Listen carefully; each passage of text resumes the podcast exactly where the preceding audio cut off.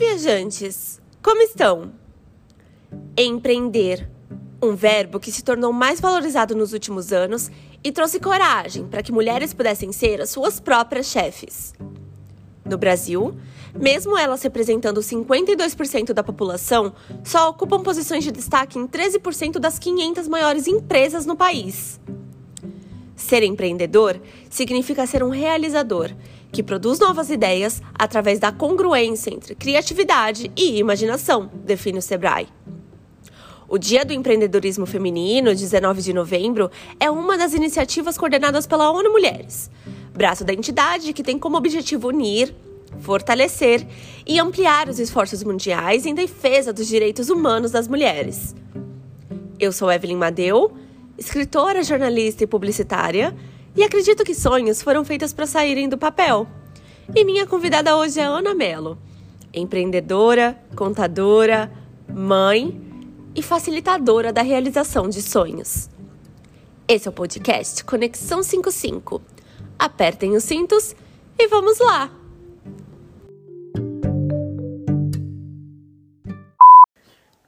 Oi! Eu sei que você já estava preparado para ouvir o episódio, mas tenho dois recadinhos antes de começarmos. O primeiro é que durante a gravação eu estava gripada, então minha voz pode sair um pouquinho fanha. Eu peço desculpas. O segundo é que infelizmente tiveram alguns problemas técnicos e vocês podem perceber alguns probleminhas de conexão que travaram as nossas falas.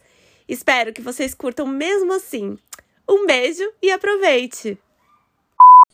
Ana, seja muito bem-vinda. Primeiramente, muito obrigada por aceitar conversar comigo hoje. Vamos começar pelo início?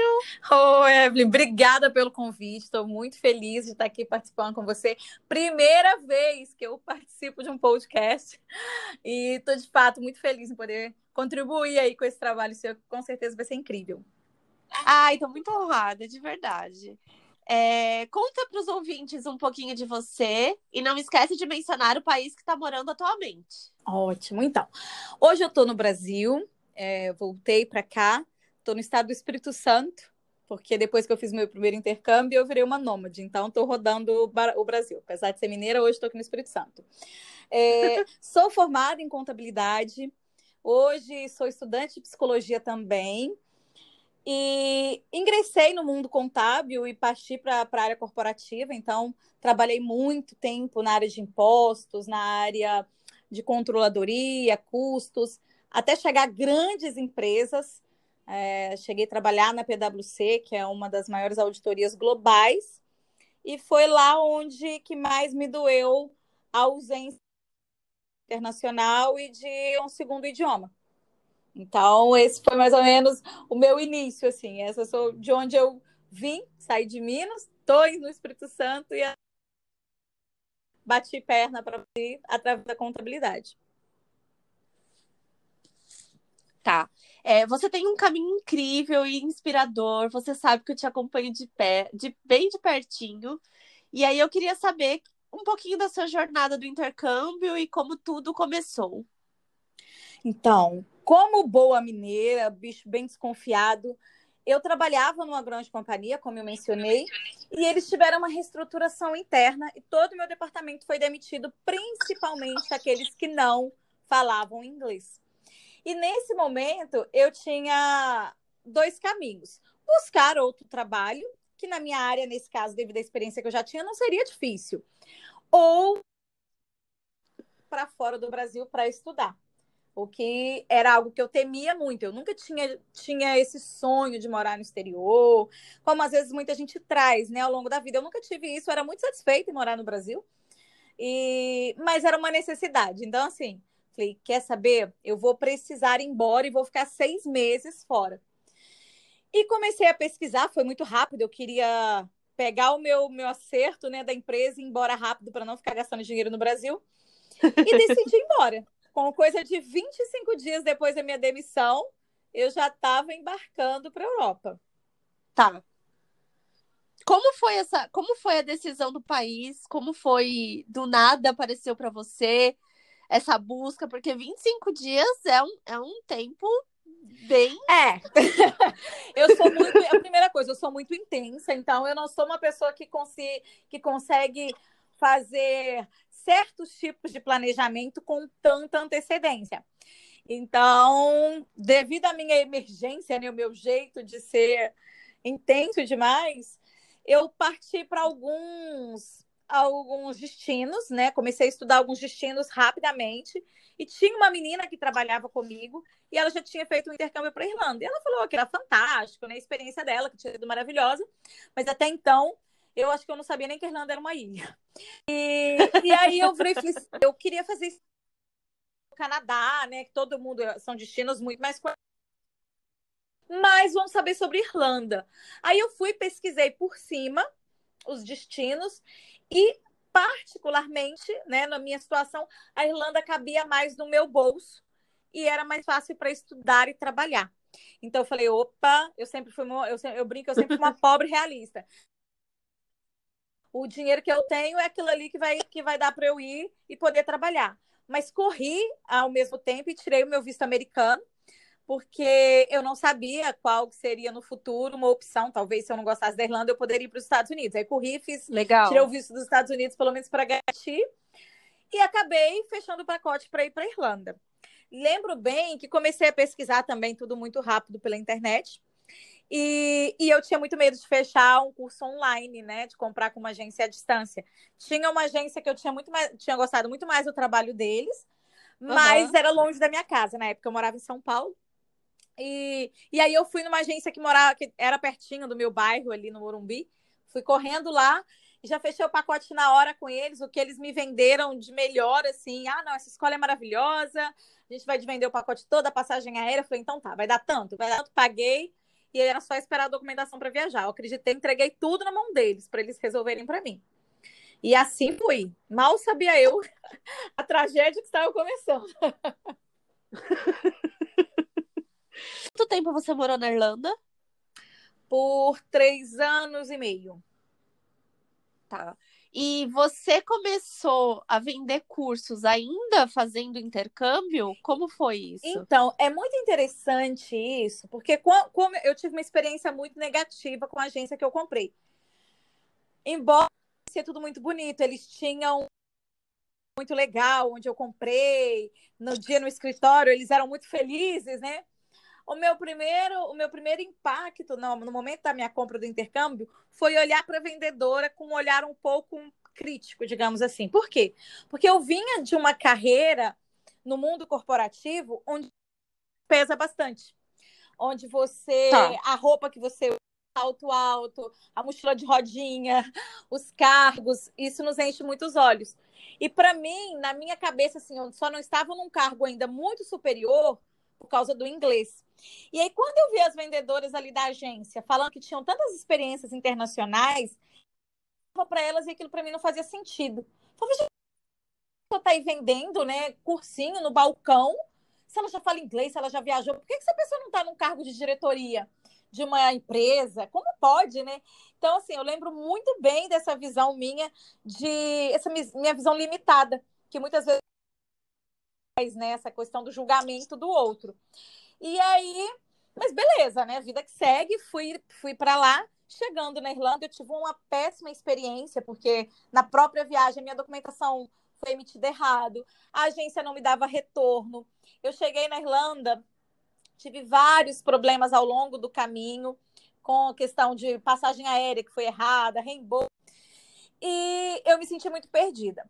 Como eu já, como eu falei, né, eu já era filha, então eu já tinha sozinha. Eu consegui me sobressair de certa forma assim, mais rápido. Mas eu comecei a perceber que muita gente que chegava sem nenhum suporte, né, que às vezes as agências abandonavam eles, essas pessoas ficavam assim muito perdidas e sofriam muito de imediato. E aí eu comecei a ajudar essa galera. Então eu conversava, eu ajudava, eu tomava café com o povo. Eu sempre gostei muito de escrever, então eu era muito adepta aos textões que muita gente odeia, mas tem gente que gosta. Então às vezes eu postava vários textos das minhas reflexões em alguns, grupos de Facebook.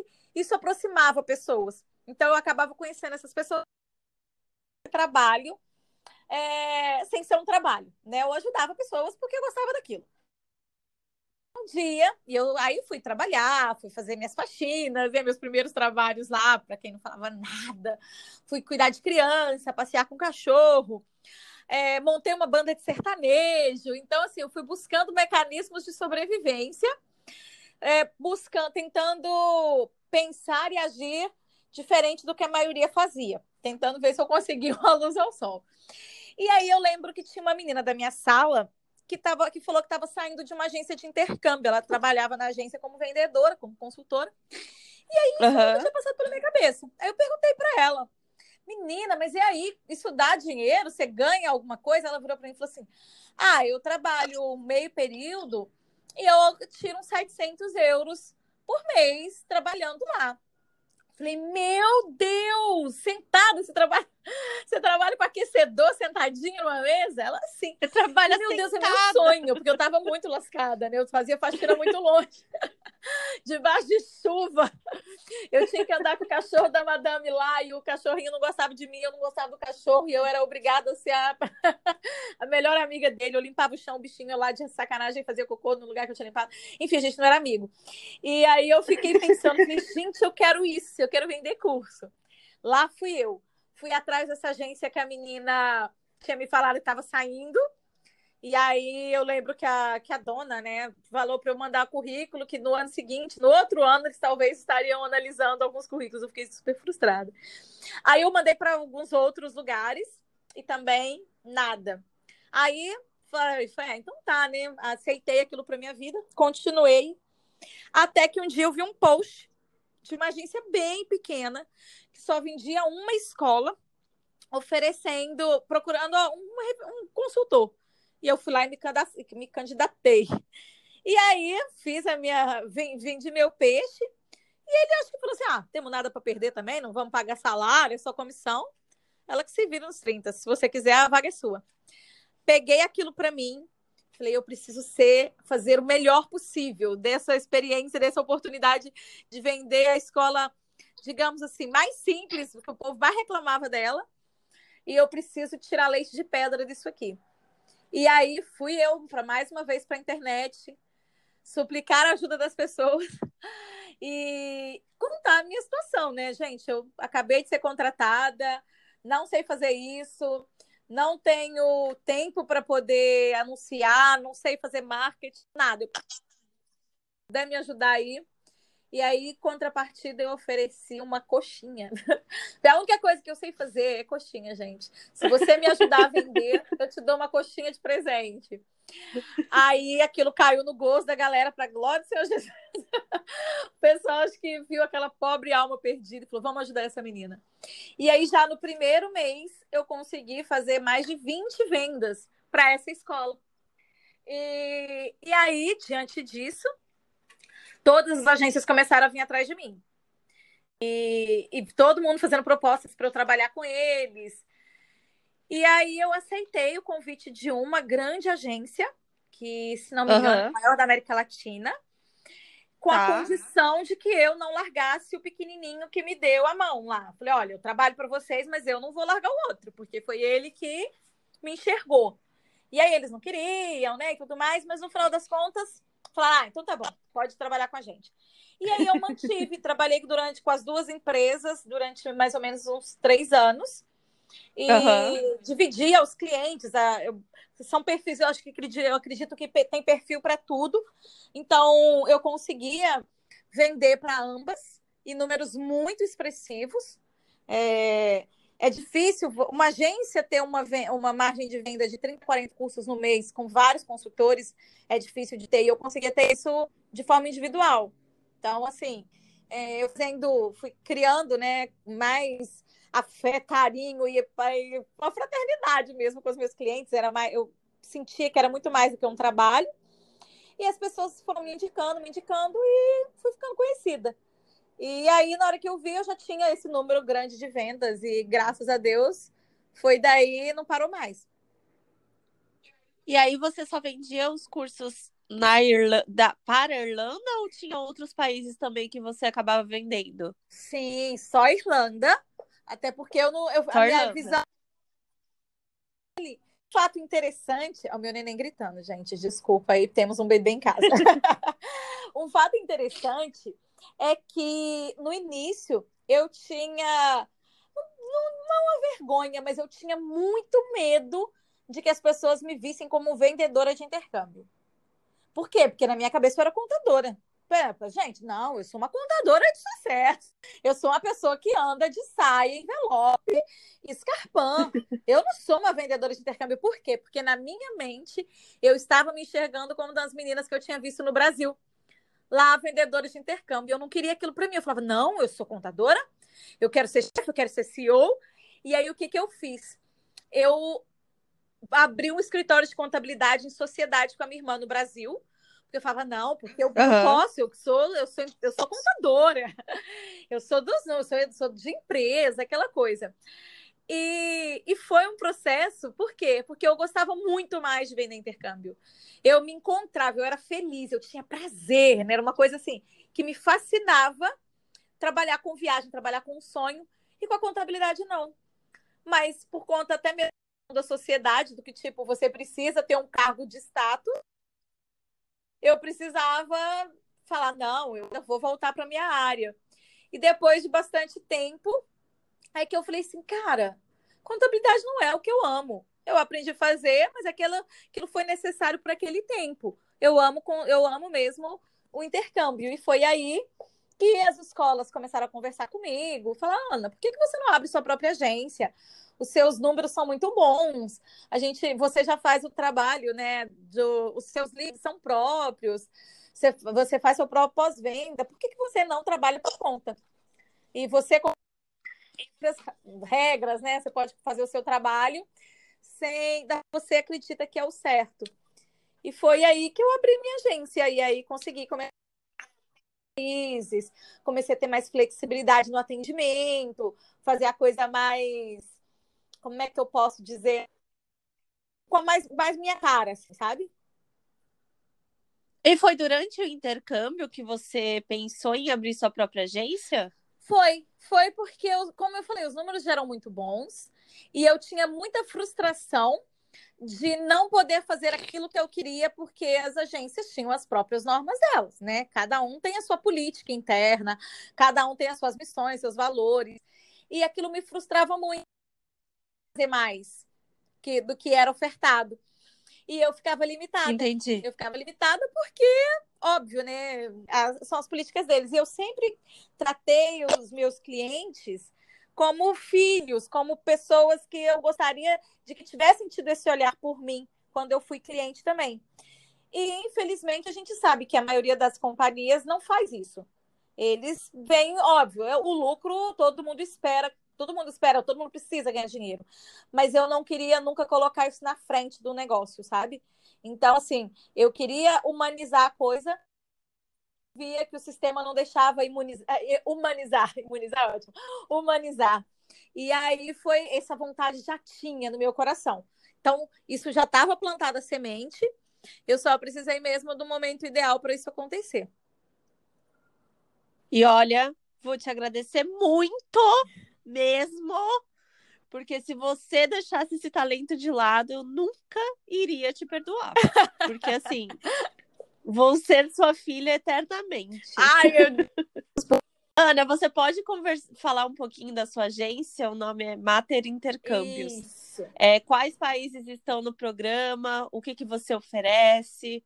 Pode fazer a sua parte agora. Então, uma coisa que para muitos pode ser até de certa forma uma falta de visão, tá? Eu encontro às vezes muitos amigos e pessoas do mundo dos negócios falando, Ana, por que você não amplia as coisas? Por que você não faz mais merchan, né? Por que você não, não faz um trabalho de marketing mais pesado? A Mater, desde o início, o próprio nome já vem, né, de mãe, em latim. E como eu tenho esse sentimento de que o intercâmbio é algo que é, é esse meu trabalho eu desenvolvi de algo bem, bem personalizado. Eu gosto de acompanhar de perto. Hoje eu tenho pessoas que trabalham comigo que eu confio no trabalho delas imensamente. Mas assim, é, o que eu sempre tento passar é que a gente precisa se colocar no lugar do outro E a Mater vem para isso. A Mater ela vem buscando não só os lucros. A, a, nossa missão maior não é vender um pacote de inglês, né, um curso de inglês fora do Brasil. A minha maior preocupação é que essa pessoa se sinta segura fora do Brasil, que a família dela se, sinta que aquele filho, que aquele irmão que está saindo do Brasil está sendo bem cuidado, bem assessorado. Se essa pessoa passar mal, se essa pessoa se sentir sozinha, chorar, ela vai ter para quem ligar. Por quê? Porque o inglês, o curso de inglês, dentro do ele é quase a, a, a, incrível que pareça, quando a gente compra no intercâmbio, a gente pensa que é o principal, e depois, quando você, você vai estudar fora, você percebe que ele é quase assim o detalhe de todo o intercâmbio. Então, assim, é, eu busco dar o suporte mesmo, saber antes da pessoa viajar, preparar ela para a viagem, o que, que ela vai encontrar, os medos, as frustrações, as ansiedades. A gente não vem de um sonho da Disney, eu venho do realidade. Eu brinco com o intercâmbio que é onde o filho chora e a mãe não vê, porque você a realidade da sua casa, sua caminha quente, é a, a sua comida pronta na mesa, para conviver com pessoas extremamente diferentes de você, dividir, às vezes, quarto, beliche, às vezes a pessoa nunca dormiu numa beliche vi na vida, ela é obrigada a dormir numa beliche no início, porque às vezes o seu dinheiro que você está levando não é, não está tão ah, vasto, né? Você não está podendo gastar muito. Então, assim, é, é preparar essa pessoa para que ela sinta o mais abraçada possível nesse momento de tantos desafios. E sim, claro, definir um bom pacote de estudo, o que o orçamento dela cabe dentro da cama. Eu sempre brinco também que o, escola boa é aquela que o seu bolso consegue pagar. Porque às vezes a pessoa ela vai numa agência e eles vendem aquelas coisas assim, né? Aquelas escolas do, dos filmes mesmo que você fica apaixonado. Mas aí a pessoa fica frustrada porque o dinheiro dela não dá para pagar aquilo. E sim, tem pacotes que dá para enquadrar no orçamento da pessoa e colocar ela, trazê-la para essa realidade. Que o intercâmbio não só é a escola de inglês, ela vai aprender inglês na rua, ela vai aprender inglês nos relacionamentos que ela. Ela vai aprender a valorizar as diferenças, ela vai aprender a quebrar preceitos, paradigmas. Tanto é que, por exemplo, eu mesma, nossa, eu acho que eu apanhei da vida do início ao fim na Irlanda, aprendi demais a conta. É, até mesmo nesse primeiro, desde o primeiro tapa na cara, né? Dessa questão, dessa visão que eu tive das meninas vendendo. E eu hoje sou extremamente feliz de ser. Às vezes as pessoas perguntam, ninguém vai me ver falando, ah, eu sou uma empresária. Não, eu sou vendedora, eu gosto de vender. E o, o, o business veio por consequência, mas eu gosto de vender e tenho orgulho disso. Tanto é que depois eu vendi minha parte da contabilidade para minha irmã. E sou de ser vendedora de intercâmbio, de ser a consultora.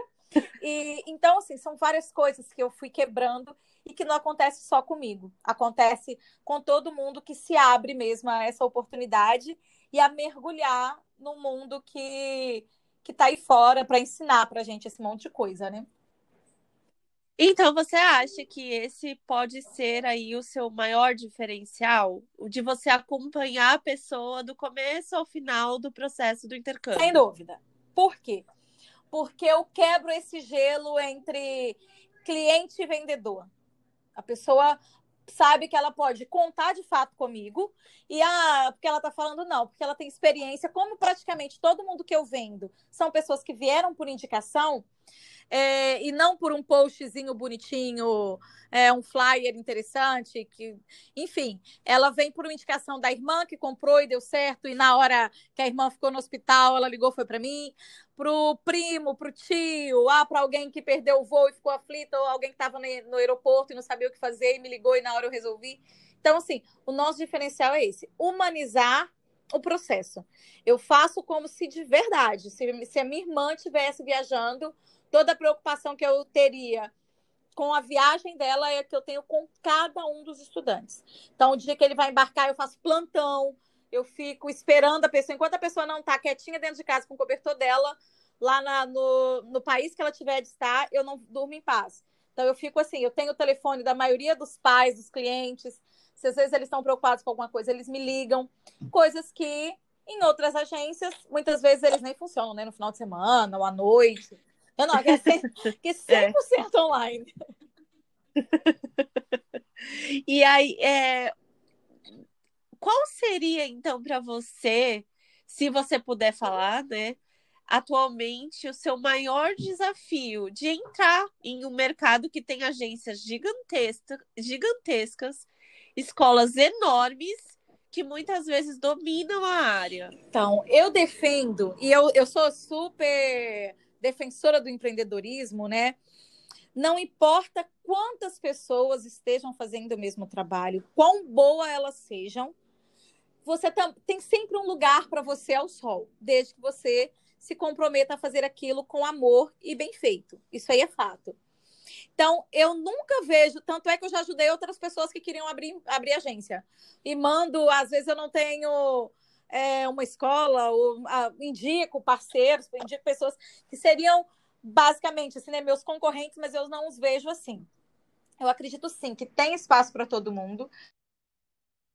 A gente está vendo, né, nos últimos anos, é, má administração, é, em algumas empresas vindo a fechar as portas. Porventura, algumas vezes eu acredito que seja até, em alguns casos, até má fé. Mas, assim, no meu caso, eu acabo conquistando os meus clientes pela confiança mesmo que eles depositam em mim, como uma pessoa real, como uma pessoa próxima a eles, e não só como um empresário. Na hora de escolher uma agência para fechar esse sonho, o que você recomendaria aos novos intercambistas que ainda estão na fase da procura? Primeira coisa, alguém que você saiba que vai te dar atenção depois, não só na hora de você viajar.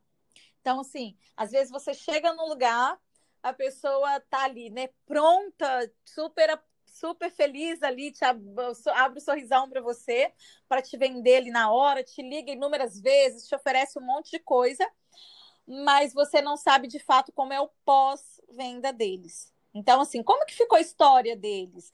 Há quanto tempo esse vendedor vai te acompanhar depois que você viajou? Porque o que, que acontece na maioria é que são, são, são separados por processos. Então, você compra com um, o seu financeiro você trata com outro, o pós-venda com outro, acabou o seu pós-venda, você chegou, você não fala com mais ninguém. Então, eu acho interessante a pessoa conversar de fato com pessoas que tiveram experiências reais com a agência. E não outro ponto crucial que eu acho bem perigoso que a gente brasileiro tem essa mania, né? A gente gosta de, não só brasileiro, mas acho que a gente, a gente gosta de preço baixo. Então a gente fica fazendo muitas vezes leilão. Quem vai, quem vai fazer com mais desconto? Quem está fazendo por menos valor? Quem está fazendo por menos valor?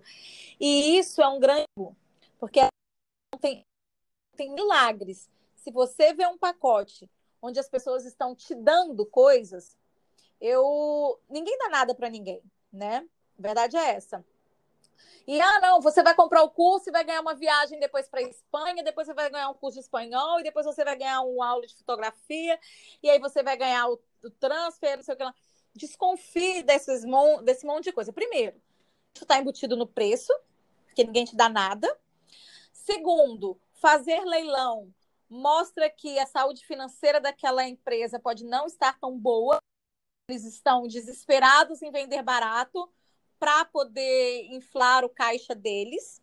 Então, você pode até dar a sorte de conseguir embarcar pagando barato, mas funciona mais ou menos como uma pirâmide. Pode ser que os próximos não consigam, porque as pessoas às vezes fizeram capital de giro e aquilo ali ia gastar o seu dinheiro e depois tchau.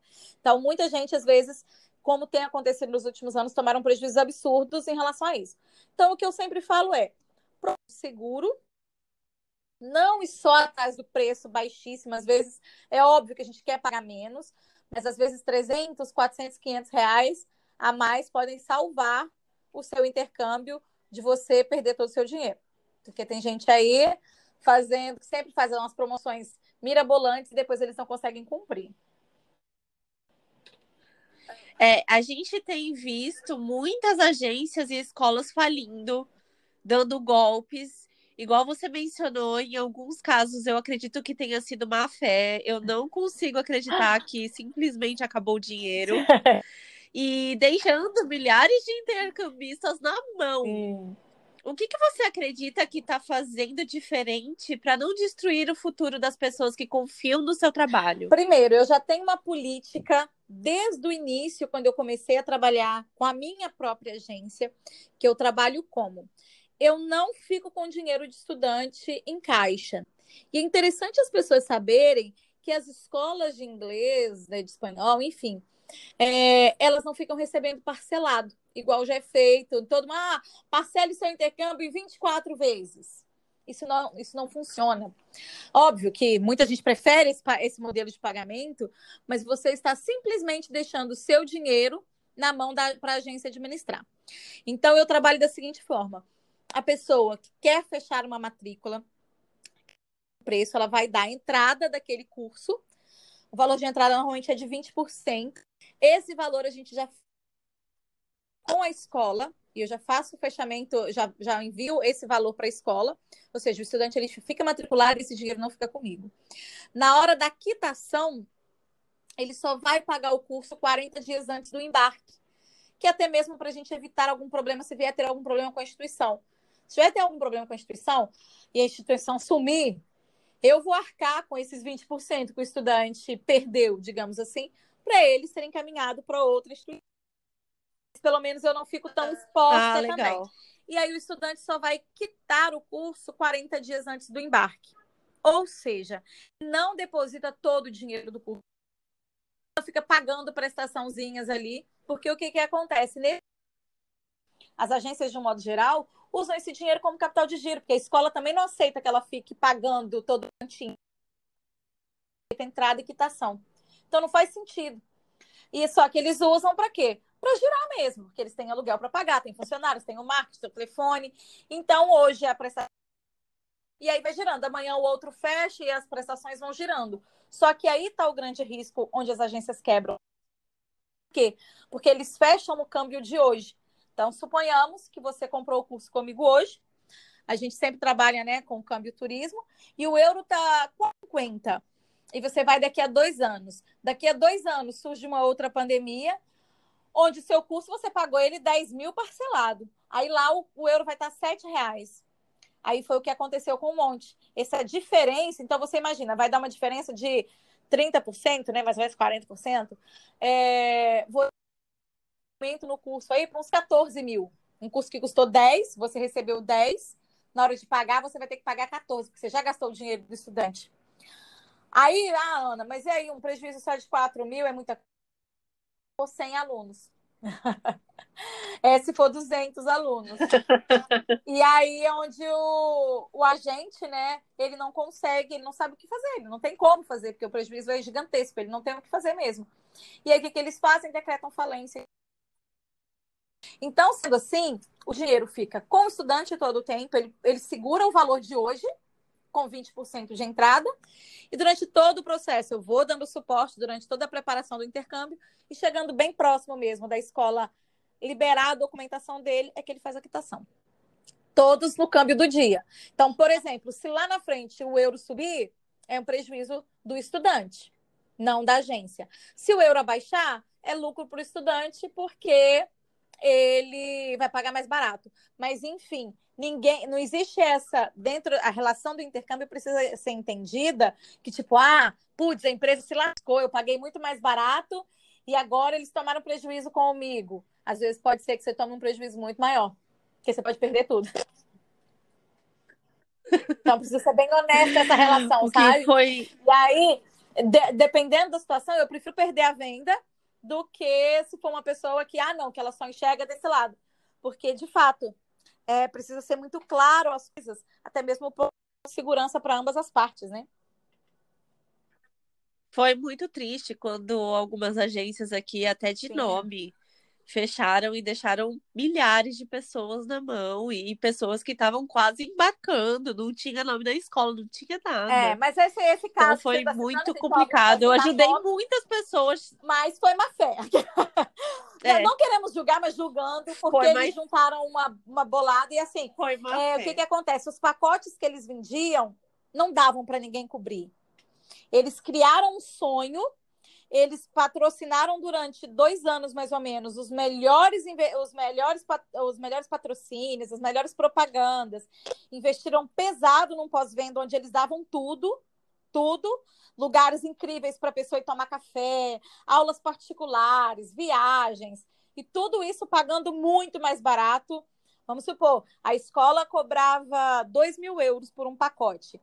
Eles cobravam para vender a mesma escola 1.700 euros e ainda te dava viagem para Disney. tinha Disney mesmo, tinha Disney de Paris, eles ganhavam, os, os estudantes ganhavam vouchers para Disney de Paris, ganhavam acomodação, ganhavam um monte de coisa. E a conta não fechava. Então era tão claro para mim de que isso ia acontecer, tanto é que muitas vezes eu avisava as pessoas que traziam um orçamento para mim, olha, eu não cubro. Impossível. Você pode ligar para a escola que você vai ver que esse preço não procede.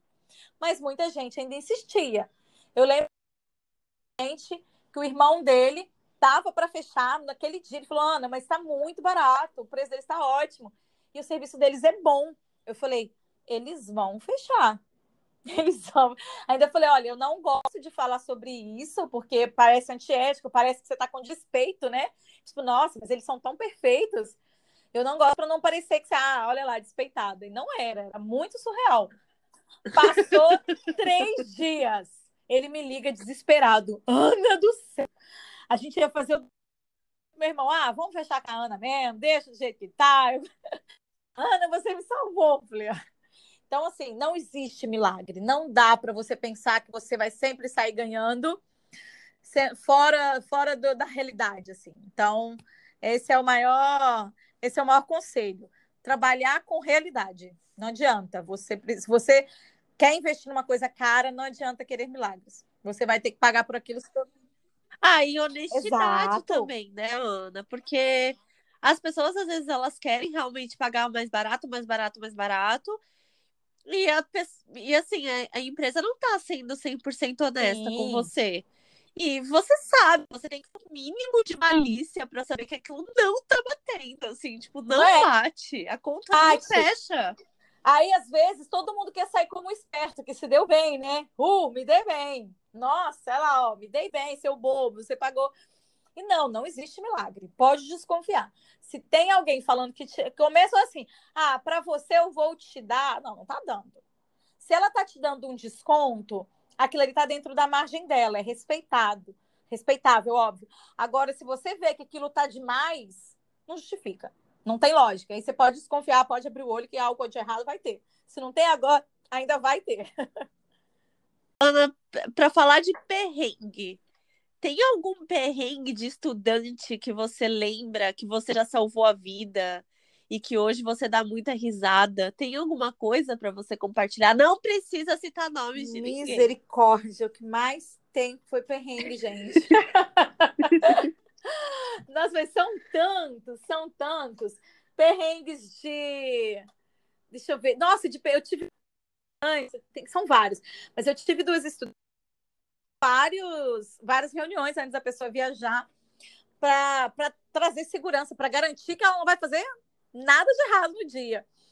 Mas eu tive duas em especial que resolveram passear. Elas tinham uma conexão longa. Conexão só me dá problema. Elas tinham uma conexão longa em Londres e elas resolveram conhecer Londres. Mas assim, ela, as duas eram duas irmãs, super destrambelhadas, assim. E elas, e eu sempre falo para colocar, se for levar o dinheiro em espécie, colocar numa doleira e não se separar daquilo por nada na vida. Você vai morrer, mas você vai morrer com aquilo ali amarrado em você. E elas foram da, de uma mochilinha, de uma bolsinha, todo o dinheiro delas. A comprovação dos 3 mil euros das duas, passaporte, né? Ah, o passaporte estava com elas numa mala e o dinheiro tudo numa outra bolsinha. E aí elas andando de ônibus por Londres, pararam num ponto, desceram e foram tomar café, foram embora depois que elas deram falta de todo o dinheiro delas. Todo o dinheiro delas tinha sido esquecido no ônibus. E aí elas ficaram desesperadas, não falavam uma palavra em inglês, e enlouquecidas, dando voltas pelo centro onde elas tinham, né, saído do ônibus, Por incrível que pareça, depois de 40 minutos, o motorista do ônibus passou por elas e falou: A gente estava procurando vocês, vocês deixaram o dinheiro todo de vocês aqui dentro. e devolveram o dinheiro para elas. Então Nossa, vocês imaginam. Mas elas tiveram muita sorte. Muita sorte. Muita, muita sorte. sorte. Muita. Não, foram vários perrengues. Eu já tive. É... A Londres é um, é um, bate meu coração mais rápido toda vez que alguém vai por lá. Mas eu já tive uma família, a família inteira comprou intercâmbio comigo, eles são de Recife. E aí já tinham pessoas da família em Dublin. E aí, na hora de passarem pela imigração, eram no dia seis pessoas. Então, eles dividiram as coisas nas malas, né, na hora da viagem. E um dos irmãos estava é, levando um, acho que uma roupa de mergulho, que alguém pediu uma encomenda lá, e o outro estava só levando coisas para fazer docinho, porque a irmã dele fazia docinho na Irlanda. E as roupas deles uhum. foram de as malas, enfim. Na hora de passar na conexão em Londres, os irmãos uns passaram e esses dois ficaram eles começaram a fazer várias perguntas para os meninos. E aí eles não deixaram os rapazes passarem. E na hora que foi abrir as malas deles, só encontraram esse macacão de mergulho e um monte de coisa de docinho para fazer embalagem de docinho.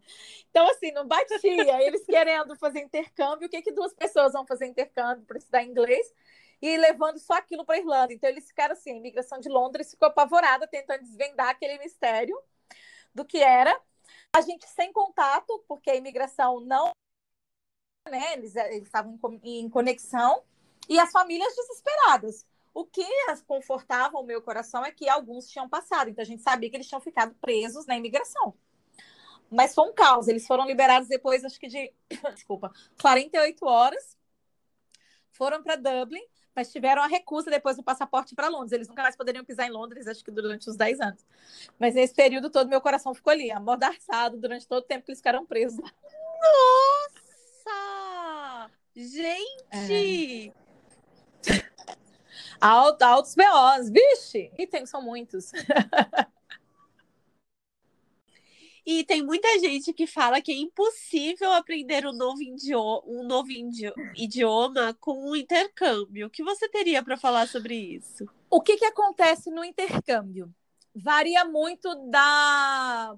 Como é que eu posso falar? Da, do comprometimento da pessoa e da forma com que ele encara aquela realidade. Eu tenho amigos que moram nos Estados Unidos, têm 14 anos e não falam nada de inglês. Por quê? Porque vivem só dentro de uma comunidade brasileira.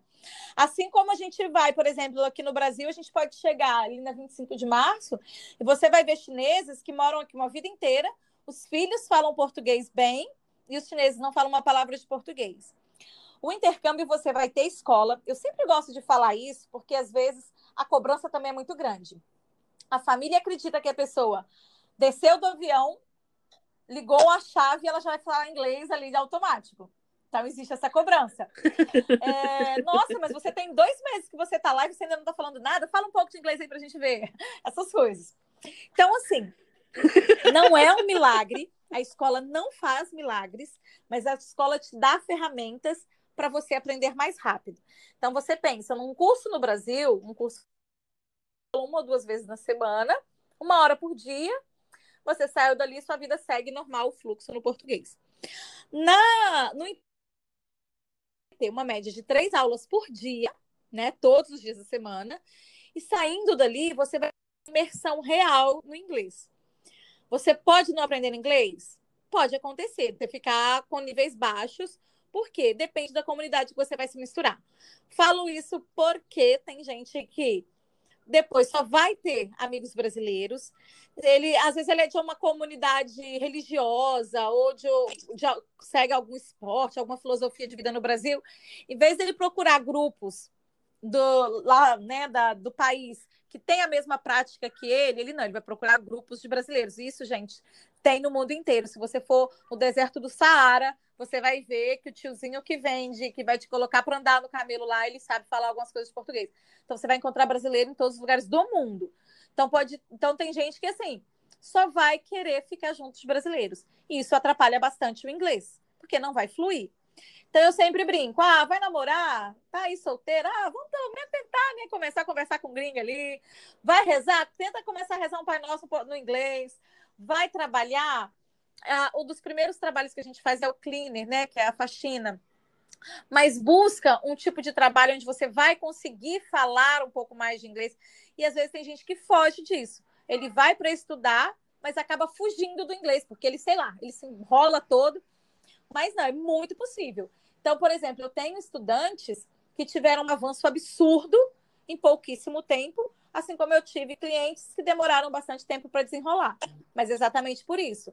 Por quê? Ah, vai comer? Só vai no restaurante brasileiro. Vai na festa? Só quer o restaurante brasileiro.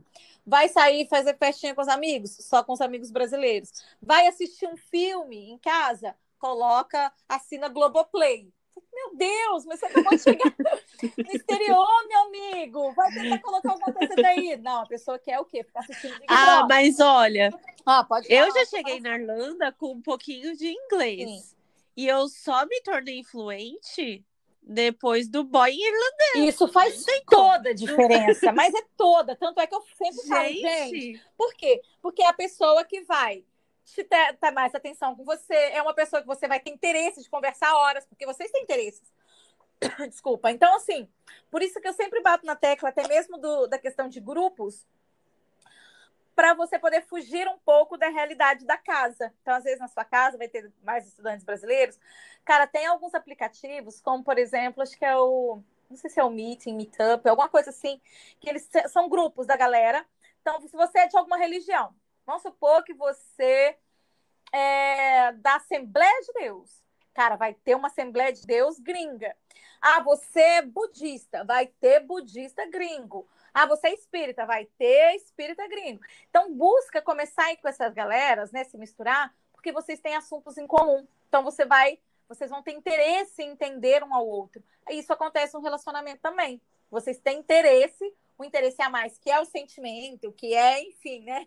A pele ali, tudo mais, para poder conversar. Então, às vezes, a pessoa já tem um, um relacionamento e ela fala, tá, Ana, mas e aí? Se eu já tenho, se eu já sou casado, como que eu faço? Né? Eu vou, não vou arrumar um gringo. Então, procure esses grupos, porque vai te ajudar bastante. Serviços, trabalhos voluntários, onde você vai conversar com o povo na rua. E aí você vai se virando. Mas é possível. E agora, falando um pouquinho de você, você acha que a sua experiência internacional te deu coragem para empreender? Sem dúvida.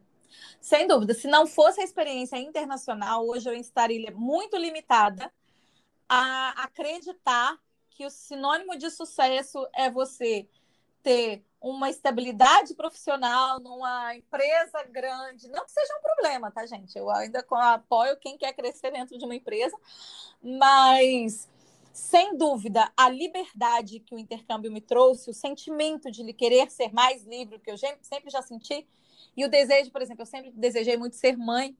E o modelo de, de trabalho comum né, para as mulheres não entrava no meu modelo de como eu queria ser mãe. Eu queria poder é, fazer homeschooling, eu queria poder ver meu filho crescer dentro de casa, eu queria poder gera, é, gerar oportunidades para outras pessoas, eu queria poder viajar quando eu quisesse, eu queria poder trabalhar de madrugada quando eu quisesse. Então, assim, essa, a Irlanda me trouxe essa coisa do tipo, cara, você não tem fronteira, você não tem limite, não tem problema de você recomeçar, porque você recomeça na Irlanda do zero, do zero. De um, na Irlanda você começa de um zero que você nunca esteve. Porque você já nasceu. Quando você está no seu país, você não está no menos um. Você já é amado naquele lugar, você já está na sua comunidade local, você já está entre os seus, você já é cuidado por alguém. Então, eu, eu falo que o intercâmbio, ele, você começa lá no negativo. Você começa um saldo negativo. Você começa sendo cobrado, não sendo compreendido e sozinho. Não tem ninguém para cuidar de você, assim, tipo, putz, agora eu preciso me virar sozinha mesmo. Como que eu vou falar com essa pessoa no ônibus? Como que eu vou comprar meu pão? Tem gente que não sabe cozinhar. Então, assim, ela te mostra que você é capaz. O intercâmbio, ele te dá isso. Cara, você pode, você é foda, vai que vai, que você vai conseguir. Então, assim, isso aconteceu comigo, de ter coragem. Ah, eu já mesmo. Se não desse certo, eu poderia tentar outras vezes, poderia tentar outros lugares, poderia tentar mil coisas. Portanto, é que eu fiz mil coisas na Irlanda. Eu fazia bolo para vender, eu tive, igual minha banda mesmo de sertanejo, eu fui, eu era promotor, eu era fazedora de textão na internet. então eu podia ser o que eu quisesse. Tamo junto. é, você, você acredita que a sua vivência internacional chegou ao final? Ou ainda tem vontade de viver no exterior? De jeito nenhum, gente. A gente só chega no final, quando morre. Agora é que depois que você vai embora, a gente começa, muda um pouco a cabeça da gente, no sentido de que não existe fronteiras mais para a gente. Então, para mim, o mundo, para mim, hoje é um só. Então, hoje, eu, nesse momento, né, devido à pandemia, a gente está preso. Mas amanhã eu poderia estar na Espanha, eu posso fazer qualquer trabalho na Espanha, porque eu já sei que eu consigo sobreviver em qualquer lugar depois eu posso ir para Irlanda, depois eu posso ir para o Canadá e por aí vai. Então, depois que você faz a primeira experiência, eu sempre falo, a primeira vez é mais difícil. Depois você consegue, depois você consegue fluir, então você já não tem mais medo. E sem dúvida, eu, na minha vontade, assim, sonho de vida, é morar um ano em um ano em cada país, sabe? Não, tem, não vou ter vida para todos os países que eu gostaria, mas ainda pretendo morar em um monte de lugar. Eu vejo você como facilitadora para a realização de sonhos, porque você me deu coragem e teve muita paciência para me guiar nos meus. ah, pessoa. Mas e agora sobre você? Hum. Qual foi o maior sonho que você acha que realizou na vida? Menina, só um pouquinho, deixa eu pegar uma água que tô morrendo de sede. É disso aí, Ellen. Então, difícil falar do maior sonho, mas eu acho. Foram tantos, tantos. E, mas deixa eu pensar. Eu acho que foi uma experiência, na verdade. É, Para quem não sabe, eu sempre fui muito. Aquela menina da igreja, né? Então, eu tinha muitos sonhos voltados para momentos, para lugares religiosos, enfim, que jamais na minha realidade do Brasil eu poderia ter porque minha, minha, minha realidade financeira no Brasil era aquela de praticamente todo mundo: trabalhar, pagar o dinheiro e vai para a praia uma vez por ano.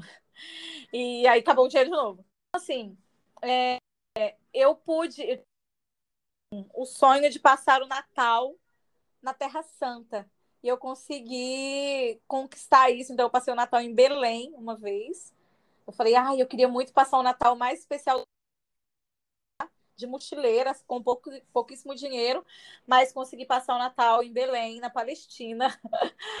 e, e depois disso as coisas se realizando, né? Todos os sonhos que eu tive, assim, eu posso dizer que a maioria deles eu alcancei depois ou durante o período de intercâmbio. Eu queria muito ter um filho, então eu consegui engravidar. Eu queria muito poder criar, ver meu filho nascer, meu filho nascer é ótimo, né? eu queria muito acompanhar o crescimento do meu filho e através da, do intercâmbio pude ter essa oportunidade por conta de, do, empre, da, do empreendedorismo, né? É, e aí foram tantos, mas acho que tudo isso foi envolvido, né? Foi envolvendo. Mas acho que o mais emocionante, de fato, foi passar o Natal na Palestina. De todos, assim. Nossa, que legal! Não imaginava. Foi, é. Não imaginava. Foi uma experiência marcante para você. Ah, então. eu dancei pro Papa, na Polônia. Eu nunca imaginava, coitadinha de mim. Aquelas coisas assim, né? Bem beata. Mas, mas foram várias coisas nesse sentido que, tipo, principalmente de viagens. Eu falo que. A, normalmente as mulheres que eu encontro, elas falam que a maior experiência da vida delas foi a maternidade. E para mim, a maior experiência de vida, sem dúvida, foi o intercâmbio, porque foi um conjunto de coisas, né? E você é mamãe agora. Acredito que vai incentivar Francisquinho aí para esse mundão. Você acredita que tem a umidade mínima para viver as aventuras do intercâmbio ou qualquer idade é válida? Então, eu acredito que depende do que você quer a experiência para a pessoa. É, se for só a questão do idioma, se for famílias que já investem no inglês, no espanhol da criança desde cedo, existem programas família, onde você consegue passar férias e os pais estudam na mesma escola que as crianças no período de férias. Por exemplo, eu tenho uma escola em Orlando que, que é uma opção excelente para quem quer fazer essa imersão. Então eles aproveitam, vão para Disney, faz compra, blá blá blá, e ainda algumas horas das férias a galera estuda. Então crianças a partir, se não me engano, de 7 anos já podem fazer. É uma experiência de fato para o idioma, e normalmente são crianças que já, já viajam. Se a pessoa quer fazer com que a, o adolescente né, tenha uma experiência de vida, se vire um pouco mais lá fora e tudo mais, tem intercâmbios para high school.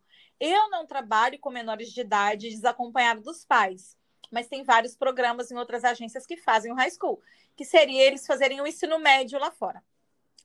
E Uh, aí depois eu tenho a preferência de trabalhar com maiores de 18 anos, porque a gente pode pegar mais pesado, tá? Pode brigar, pode falar, meu filho, acorda pra vida, tá na hora de trabalhar, para de preguiça, para, não, vai, não vai ficar ligando pra sua mãe pra chorar à toa, porque eu acho que é mais, como é que eu posso falar? É mais transformador. Modelo de estudo e trabalho, porque eu acredito que a pessoa, além de emergir mais, né, ela fica mais inserida na na, na comunidade local, ela aprende mais a realidade da vida. Então, é o modelo de, de ensino que eu mais gosto. Mas, pra, como você perguntou, questão de idade, tem programas a partir da, da infância. Tá. E para as mães e os pais que estão com medo e receosos dos filhos irem viver essa experiência, mesmo que o filho já seja adulto. Qual é seu maior conselho? Manda rápido embora, meu filho. Manda o menino embora logo da sua casa. Porque você vai ter um outro, uma outro filho, vai ser transformado o indivíduo. Você não tem noção. Esse bicho preguiçoso que fica na sua casa, acordando tarde, que não arruma nem a cama, que não sabe fritar um ovo, vai voltar outra pessoa que acha que é o dono da casa, bate porta, briga com o irmão. Depois do intercâmbio, ele vai aprender ele vai aprender a ser gente. Tudo que aprendeu até hoje, o intercâmbio ensina. Então, assim, são países muito mais seguros que o Brasil, né? Uh, falando na questão da segurança, então os pais podem ficar tranquilos quanto a isso. A violência é infinitamente menor e, e a pessoa ela só vai progredir. Por menor que seja o tempo, por menor que seja o progresso, pior voltar. Sempre vai trazer uma bagagem de experiência muito melhor, assim. Então a gente tem isso, é, é real, é, todos os pais notam a mudança nos filhos. Até porque a gente também passa a valorizar muito mais a nossa família depois que a gente vai embora. Às vezes a gente não dava muita atenção ah, isso, pais. Com certeza. É, a gente não dava muita atenção para os pais, ou achava todo mundo meio chato, aquela coisa. E depois que você vai para fora do Brasil, é que você dá realmente valor às pessoas que estavam próximas de você. Ana, infelizmente o programa está chegando ao final. Como eu ainda não sei editar, faz A comigo. ah! E assim, eu gosto sempre de finalizar com dicas incríveis e motivadoras. E aí, para você, quais são as principais recomendações para fechar o intercâmbio e como criar coragem para viver essa experiência, ao seu ver? Tá. Primeiro, a, a questão da coragem. Às vezes as pessoas falam: ah, eu não tenho dinheiro, eu não tenho condição, isso é coisa de gente rica, ou filho de rico que pode fazer. Não, não é verdade. Você pode se organizar sim, você pode programar. De... Eu tenho clientes que chegaram, que foram embora do Brasil vendendo brigadeiro, juntando dinheiro do brigadeiro que vendia durante um ano, um ano e meio. Então, financeiramente, é só se organizar. É, às vezes, o carro que você tem aí na garagem pode estar empatando um futuro promissor para você, com uma experiência internacional. Então, vende isso aí, vai embora. É, se, se, ah, não, eu quero viver uma nova experiência, eu quero aprender um idioma. Ficando parado, você não vai chegar de fato a lugar nenhum. Você precisa se mover. E eu garanto, eu garanto que arrependimento de ir embora, até hoje eu não tive nem nos mais de 800 cursos que eu vendi. Ninguém falou, ai, que arrependimento que eu tive de ir embora. Isso nunca aconteceu. Então, o primeiro passo é esse: desapegar do que você tem aqui, desapegar dos bens que você acha que não vai viver sem, e dar esse primeiro passo, que é as coisas acontecendo. É, vai variar muito do que a pessoa busca, né? Mas a gente tem. Hoje é óbvio que a minha paixãozinha é Irlanda até mesmo por conta da experiência que eu ganhei, né? A vida, a vida que eu construí através da Irlanda. Então, eu sempre falo que metade de mim está na Irlanda o meu dia inteiro, meus assuntos estão sempre voltados na Irlanda. É, a facilidade da Irlanda são inúmeras, questão de visto ser mais fácil, a possibilidade de estudar e trabalhar, a legislação já está muito mais preparada e a economia do país é muito boa.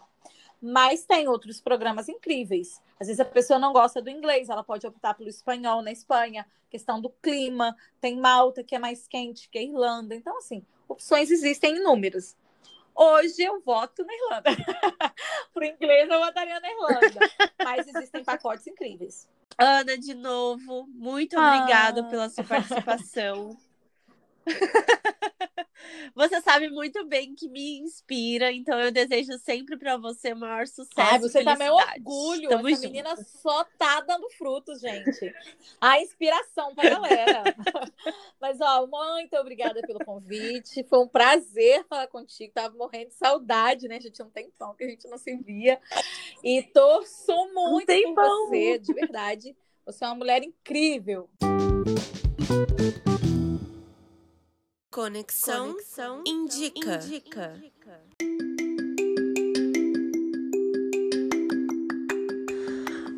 O Conexão Indica dessa semana sou eu mesma quem vou falar e vocês acabaram de ouvir a história dela. A Mater Intercâmbios, criada e administrada por Ana Mello, tem o objetivo de humanizar o processo da contratação do intercâmbio. Tem a missão de se colocar no lugar do novo intercambista e acompanhar todos os passos do aluno no intercâmbio eu, Evelyn, vim fazer o meu com a Ana e toda vez que alguém me pede indicações, eu a indico de olhos fechados, porque ela esteve e está comigo em todas as fases dessa jornada que eu chamo carinhosamente de crescimento. Você pode seguir a Ana no Instagram, que eu vou colocar aqui na descrição. Mater Intercâmbios, tudo junto com um T só. Um beijo e espero que vocês tenham curtido esse episódio. Gente, lembrando que o episódio terminou, mas as interações continuam lá no Instagram Conexão55 Underline. Ou você pode mandar um e-mail para conexão55.2021@gmail.com. Siga o podcast, deixe comentários e sugestões, como se estivesse escrevendo para o seu melhor amigo. Aguardamos você!